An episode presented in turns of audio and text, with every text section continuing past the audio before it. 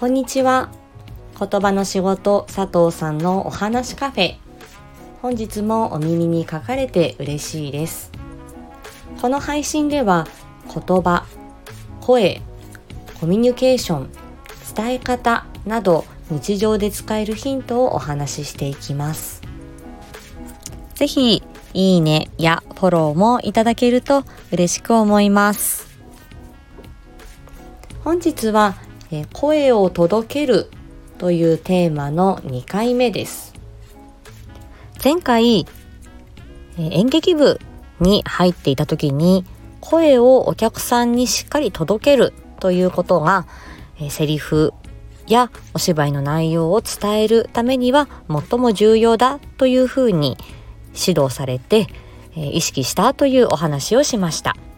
顎をよく使って、えー、口を広く使って声を出す。それが大事だよというのが1回目でしたね。え今回第2回目ではどこに声を飛ばすのかというのが、えー、テーマです。でこれはよくテレビの、えー、政治家の記者会見だとか何か発表するっていう時なんかによく原稿を机に置いてそしてその原稿をに目を落として丸読みしている。そんな場面をよく見かけます。原稿に目を落とすと下を向きますよね。目線が下に向かってそうすると原稿の方に向かって声を出しているということになります。下に声が飛んでいる。そうすると声がなかなか前には飛ばないっていうことになりますね。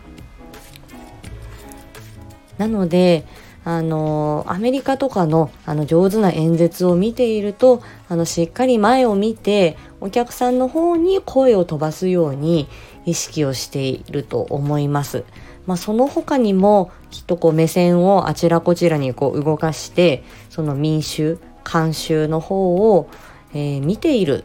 という、まあ、そういう印象付けもあるとは思いますが声を届けたい人の方向に届けるにはやはり口とか顔がどこを向いてるかというのは非常に大切なのかなと思います。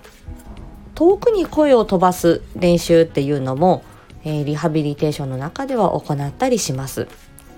ぱり特にあの、まあ、パーキンソン病とかちょっとこう声が小さくなってしまうっていうような症状が出ることがあるんですけれどもやっぱりその方に大きい声出してというよりはその少し遠くの方に私がちょっとこう窓辺の方にとことこちょっと遠くに行ってそこから声をかけて大きい声を引き出すということもあるしえー、例えばあの窓の向こうの方まで届くように言ってみましょうとか目標をあの見つけると、えー、そこにこう声を飛ばすような意識ができてきて無理に声を張り上げなくても、えー、声が、えまあ、大きくなったりこう声が通るようになったりするという現象はあります。なので、人前で、えー、まあ、プレゼンとか、なんか1分間スピーチみたいなものとか、ちょっとたくさんの人の前で話すという時には、まあ、人の顔をじろじろ、相手の顔をじろじろ見るのは結構照れくさいので、まずは顔を上げるということだけでも意識してみてはいかがでしょうか。堂々として見えますし、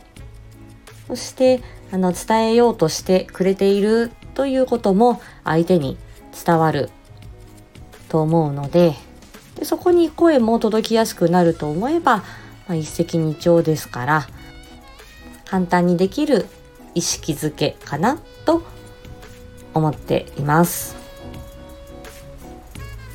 では今回のお話はここまでにいたします。また次回お会いしましょう。ありがとうございました。